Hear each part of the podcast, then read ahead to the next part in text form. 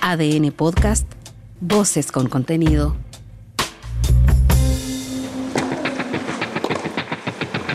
Toma tu raqueta y prepara tu mejor golpe. Acá comienza Ojo de Halcón, el podcast especializado en tenis con Carlos Madariaga y Benjamín Benzaquén.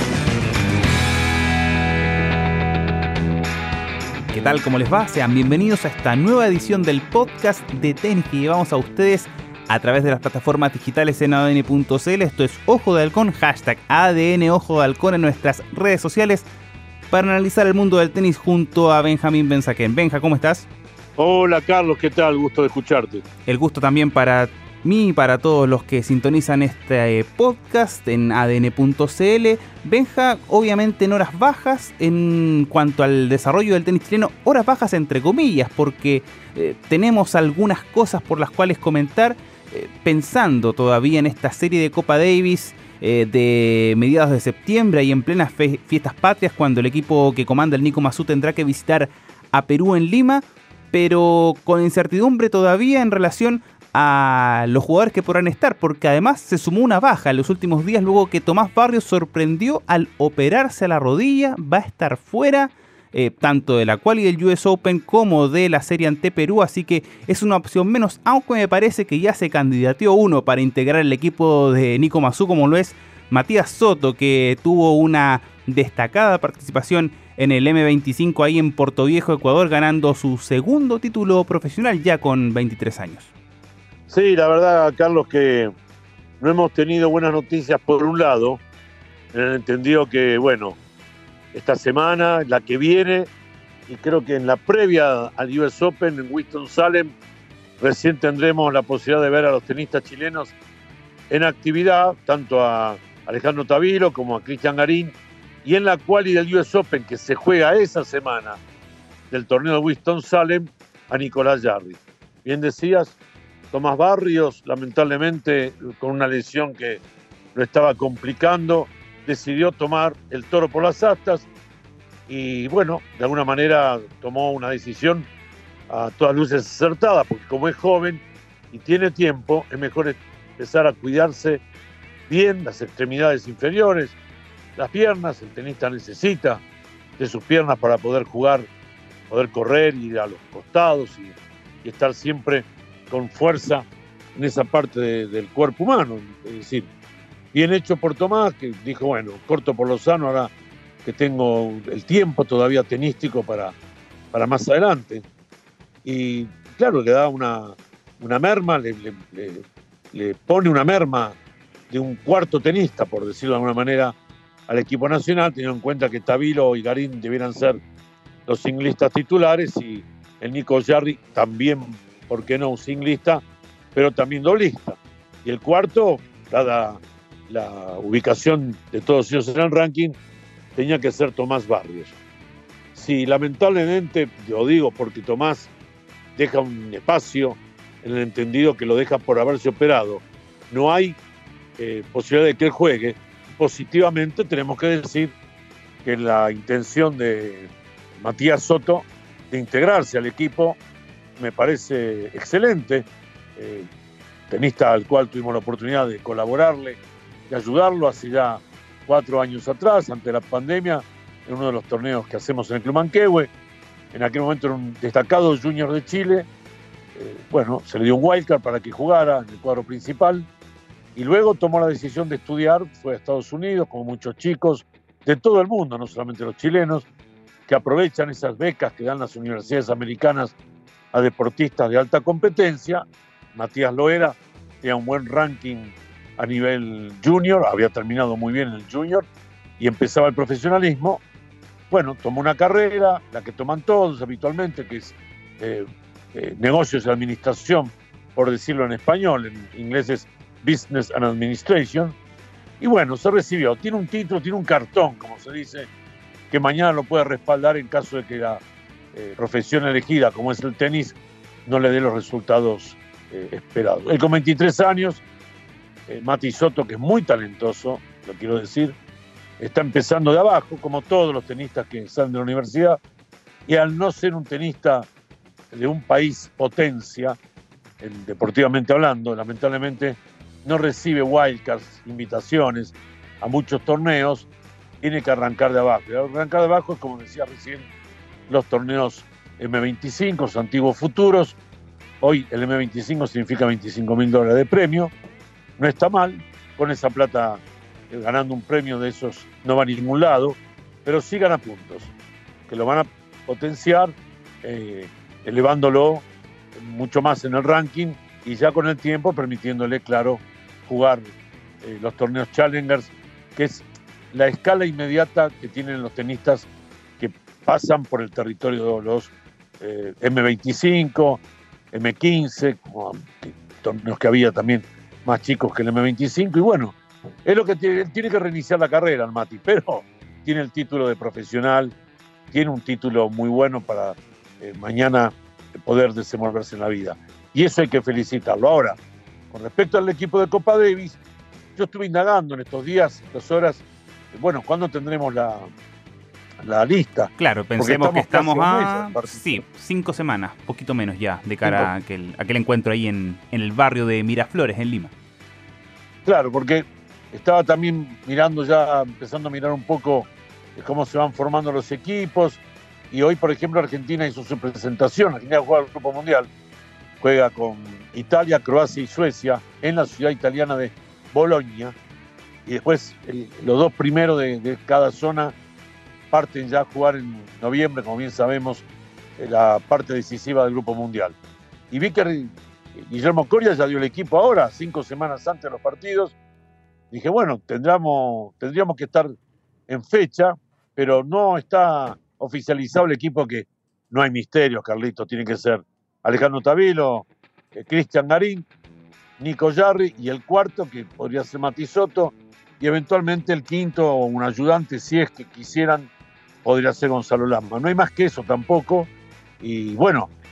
De hecho, yo, creo que Alama, Alama hace rato no lo tiene muy considerado Masú también. Yo creo que ahí va, a ser, va a apelar a los juveniles. Ahí, por ejemplo, Diego Fernández, que, que estuvo ahí componiendo el equipo eh, que estuvo disputando la serie con eh, aquí en, en, Viña hace algunos meses atrás. Sí, eh, es verdad. tendría que ir por ese lado, porque también hay que potenciar a los chicos.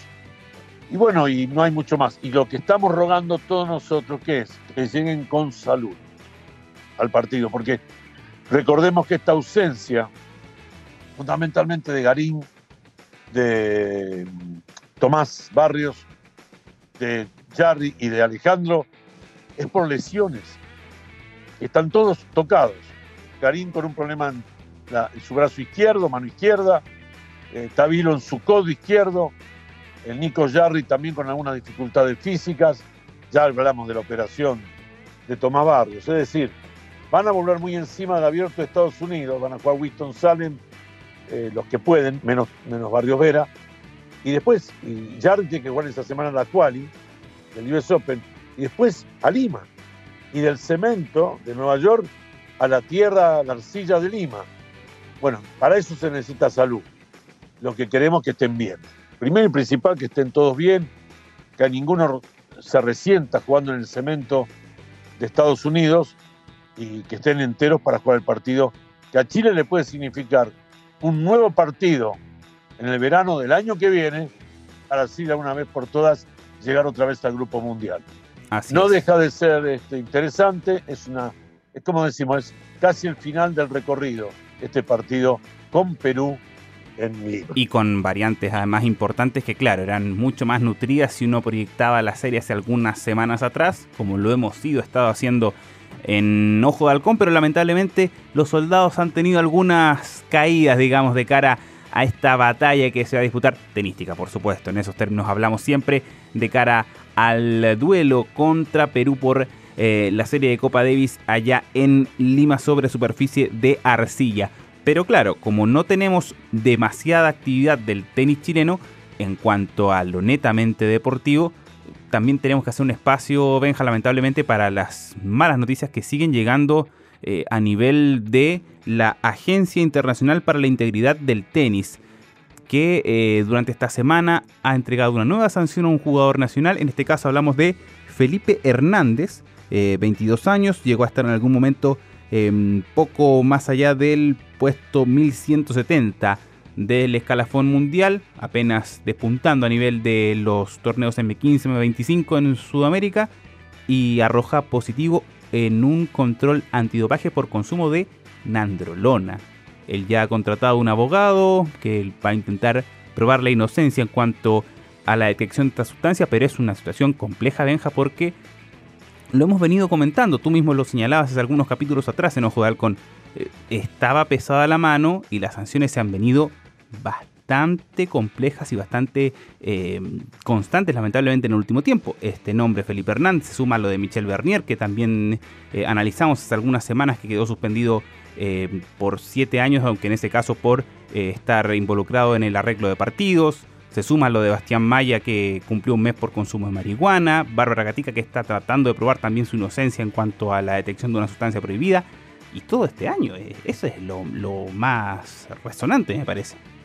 Sí, lamentablemente en el momento que dimos la información, hace ya un poco más de un mes, casi dos, acerca de que debíamos empezar a tener cuidado con los tenistas nacionales, era porque precisamente eh, habíamos sabido nuestra pasada por el abierto de Francia, que se estaban apretando las clavijas en el tenis sudamericano, eh, en la continuidad de algunos jugadores, bueno, y que tuviéramos cuidado, ¿te acordás? En especial los tenistas nacionales. Es verdad. Lamentablemente, lamentablemente eh, bueno, no nos equivocamos, pero también hay que decir que en este momento está tan, tan aguda la búsqueda de jugadores que no cumplan con la deportividad, que también, como hemos dicho, hay un par de, los buenos, hablo de dos de los que están ubicados entre los primeros 50 del mundo, que están siendo mirados, observados, monitoreados, que es la palabra que se aplica hoy. Eh, la verdad que me da mucha pena, eh, conozco a este chico, eh, este verano en el Club Manquehue lo tuvimos jugando el torneo Challenger, entrena con un preparador físico que yo conozco, muy, muy profesional, que lamentablemente, fíjate, ha tenido en sus manos, han pasado por sus manos dos de los tenistas chilenos ahora castigados. Ya los había dejado ambos, pero los tuvo en un tiempo trabajándolos. Me refiero a Bastián Maya, hace tres o cuatro años atrás, y también este chico eh, Felipe Hernández, con el que llegó a trabajar hasta el pasado mes de marzo. De hecho, al Challenger lo acompañó, lo ayudó, me dijo, mira, voy a ir, lo voy a ayudar porque está solo, eh, más que nada lo voy a ayudar, voy a estar al lado de él antes del inicio de sus partidos, para llevarlo a un costado, conversarlo, hacerle un poco de elongación, pero no estoy trabajando con él en este momento. Es una pena, eh, como bien decías, ya ha contratado un abogado porque él quiere demostrar que esto es un accidente, que no consume habitualmente este tipo de fármacos que están prohibidos en el vademecum de los eh, remedios que un deportista no puede utilizar bajo ninguna circunstancia en ningún deporte porque son remedios que están homologados para no ser utilizados por el Comité Olímpico Internacional.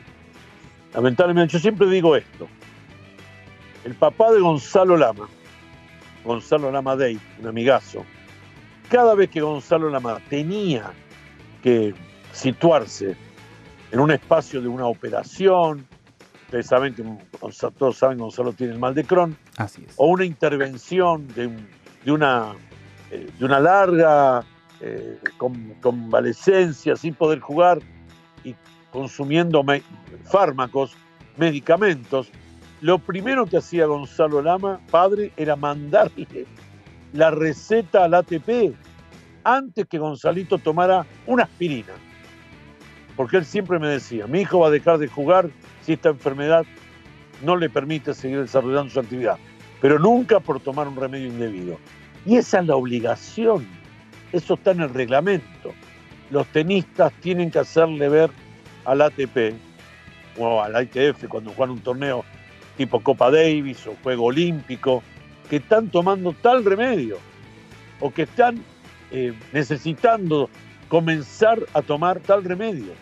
si no lo hacen, si se automedican. Se exponen, obviamente. Y, lo sabemos bastante bien en cuanto a lo que pasó, por ejemplo, con, con el Nico Yarri, que se salvó de él porque, claro, tenía el respaldo de los papeles y el origen de, esos.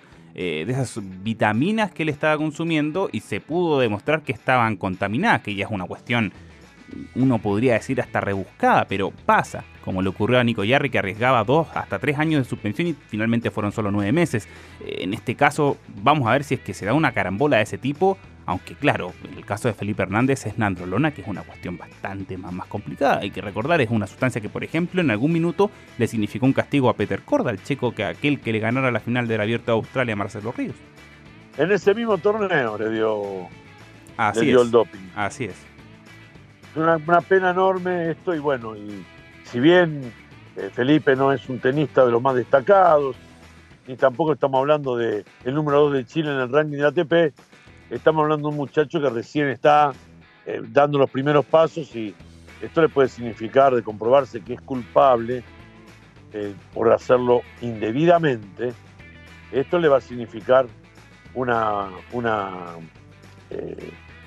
sanción que podría ser dura. Ahora, si demuestra inocencia, igual lo pueden sancionar, pero con menos tiempo, porque demuestra que lo, que lo suyo fue involuntario. ¿Dónde lo pueden sancionar? No avisó. no avisó. Y al no avisar, eso también es eh, fuente de castigo. Bueno, ojalá no sea más que eso. También se tiene que cuidar Bárbara Gatica. Bárbara Gatica es una de las jugadoras chilenas que, que tiene, digamos, depositada eh, confianza en ella la Maca Miranda, que es un torneo enorme para lo que es el tenis femenino sudamericano. La Maca Miranda es un torneo de 125 mil dólares en el próximo mes de noviembre. Y no tiene jugadoras chilenas de renombre, pero tiene que tratar de llenar el cuadro con la mayor cantidad posible de jugadoras chinas, invitándolas o que entren por, por ranking. Gatica, que creo es la número uno de Chile, si no me equivoco, hoy en el ranking de la WTA está suspendida. Así es. Y, y claro, la imagen obviamente que es compleja, sobre todo además en el tenis femenino chileno que lamentablemente no ha podido tampoco dar el salto de tener una jugadores destacados como lo han tenido los varones, por, ejemplificar de manera súper súper en simple. Eh, obviamente vamos a tener que estar pendientes, sí, Una gran pena, Carlitos, porque eh, los esfuerzos para organizar campeonatos son enormes. Hoy con un dólar, está bien, hoy el dólar bajó, pero sigue estando alto. está hablando de un dólar de mil pesos permanentemente, el aumento no solamente en dólares, sino el aumento de, del costo de vida en Chile, la inflación, que por primera vez en 30, 30, 23, 25, 30 años se empezó a escuchar la palabrita acá y ahora la gente se preocupa, ahora se da cuenta lo que es la inflación. Entonces todo eso hace que los torneos también sean más caros y los auspiciadores todavía están empezando a salir del, crash que le significó los casi dos años de pandemia. Eh, no es fácil. Cuando vos decís, bueno, para que la gente se interese y venga y nos vea, necesito jugadoras chilenas. Bueno, hay una, creo la mejor en este momento, que está con un problema. Así que, bueno, vamos a tratar de juntar fuerza para que todo esto pase y, no siga afectando.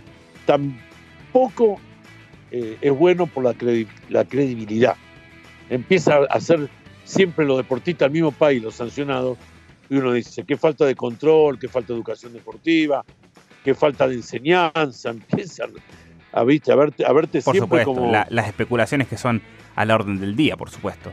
En, en un... No, soy con las redes sociales. Además, además, el desarrollo de una cuestión que esperamos no se siga extendiendo, pero que nos ha tenido con episodios bastante negativos vinculados al tenis chileno y las sanciones de parte de la Agencia Internacional eh, para la protección del tenis. Eh, em, por último, Benja, me parece que también es importante analizar lo que se está desarrollando al nivel del circuito grande, que hay que estar pendientes, por supuesto, con una semana que ha estado marcada por el desarrollo del WTA 1000 ahí en Toronto y del Masters 1000 de Montreal, ambos en Canadá, se rotan las sedes año a año, una de las tradiciones ahí del país norteamericano, pero con muchas sorpresas en ambos torneos, con los tres cabezas de serie principales del cuadro masculino eliminados. Hablamos de Daniel Medvedev, cayó ante Nick Kyrgios, hay que ponerle ojo a Kyrgios me parece de cara al US Open, la eliminación de Carlos Alcaraz debutante de todas formas en este torneo eh, ante Tommy Paul y también la eliminación de Stefano Tsitsipas ante Jack Draper. Y también a nivel femenino se va Iga Swiatek fuera del torneo de Montreal a manos de la brasileña Beatriz Haddad Maya, que ya había dado sorpresa en la gira de Pasto, ganando dos torneos. Una semana con bastantes novedades, Benja, en el circuito grande del tenis.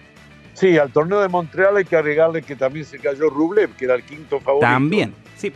Y, que ahora como máximo favorito queda Casper Ruud, que, era el cuarto, es el cuarto cabeza de serie. Así le ganó a Bautista Gut recién eh, Casper Ruud también, así que sigue vivo, pero ¿cómo se cayó el cuarto cuadro? de final, cuarto de final de un torneo que da como 4 millones y medio de dólares, 5 millones, y estamos hablando de un Master 1000, y no están los cuatro eh, primeros favoritos, la verdad que es un golpazo al torneo.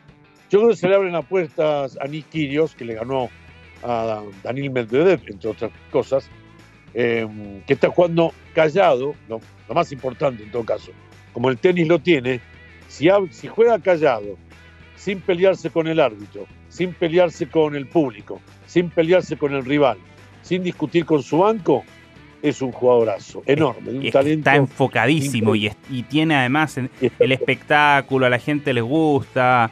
Eh, eh, claro, el hombre también de repente se le sale la cadena, por así decirlo, pero bueno, es parte del, del, pack, digamos. Pero además como tenista en cemento, que es su hábitat natural, además ha ganado solamente en su carrera torneos sobre esta superficie, eh, está, me parece que picando firme como para poder decir y hacer algo importante, no solamente ahora en, Canadá, sino también, ¿por qué no en Cincinnati? Y más aún pensando en, en el último Grand Slam del año. Sí, recordemos que viene a ser además finalista del Abierto de Inglaterra, lo que no es menor.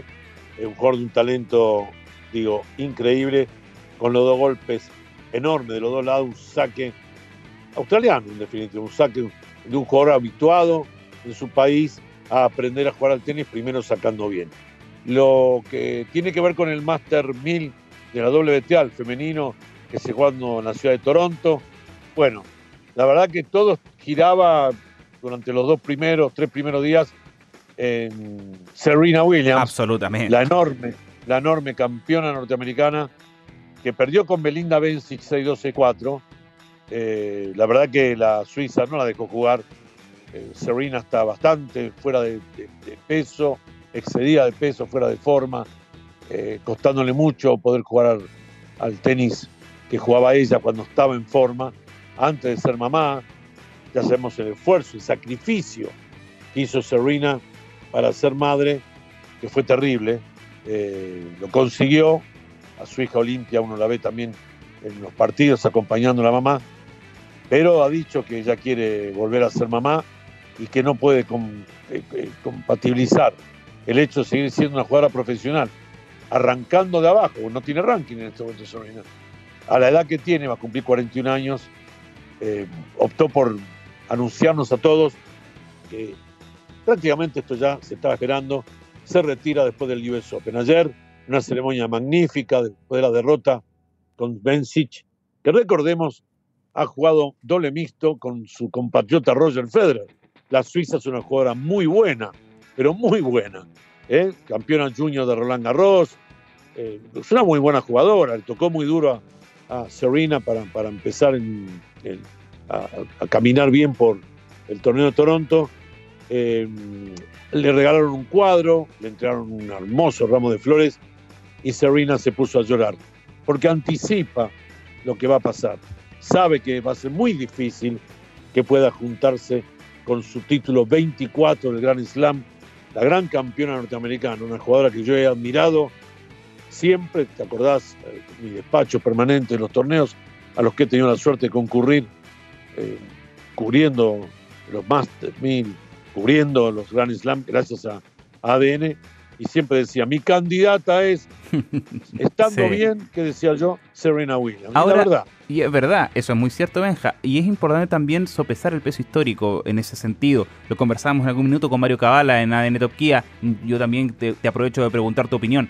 Me parece, no sé si estarás de acuerdo, tú me lo dirás o no, ¿Es Serena Williams al menos la mejor jugadora del siglo XXI del tenis internacional? Lejos. Mira, Serena tiene una, ventaja comparativa. Mira, ganó su primer torneo del Grand Slam en el año 99. Ganó varios del 2000 al 2010 y ganó el último, el último en el 2017. Ha sido campeona de torneo del Grand Slam en tres generaciones. Exactamente. Es, impresionante, lo, de Serena es impresionante. Eh, dueña de una potencia increíble, pero además dio un espectáculo siempre, competitiva, ganadora, jamás se dio por bien. Le he visto dar vuelta a partidos Z abajo y 5-1 y 5-2 abajo y ganar, ganarlos en el tercero. Em, una gran luchadora por los derechos de la gente afroamericana. No me voy a olvidar nunca cuando en el primer mandato de Barack Obama, el día de la entrega de la banda presidencial, no hay banda presidencial en Estados Unidos, el día de la entrega del poder en, eh, Washington, en primera fila, entre los invitados más importantes para Barack Obama estaban Serena y su hermana Venus. Em, una gran defensora de los derechos de su gente, una gran participante en muchas actividades que tienen que ver con los derechos y la igualdad. Serena ha sido además eh, una gran referente para muchas chicas. Por ejemplo, Coco Goff dice que es su jugadora preferida hay jugadoras que la admiran. El tenis femenino ya lo estaba sintiendo, porque fíjate que no estando Serena, el reparto del número uno empezó a hacerse constante. Eh, seis semanas una, cuatro semanas la otra. Ahora las polacas Viatek tienen cierta preeminencia, pero cuando Serena era la número uno, era la número uno. Cuando Serena iba a los torneos Grand Slam, uno lo que decía era, estando bien, las demás juegan por el segundo puesto. Esa es la gran verdad.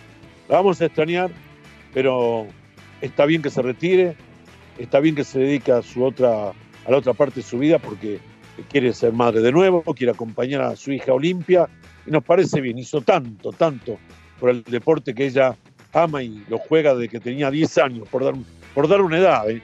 No sé si empezó a los 8 o a los 11, pero vamos por nada de los 10 años. Se retira después de más de 30 años de tener una raqueta en la mano. Mi homenaje eh, ni sabe quién soy, lo que le voy a decir, pero mi homenaje eterno a una gran campeona, a una competidora increíble este, que llenaba estadios. Rara vez el tenis femenino llena estadios.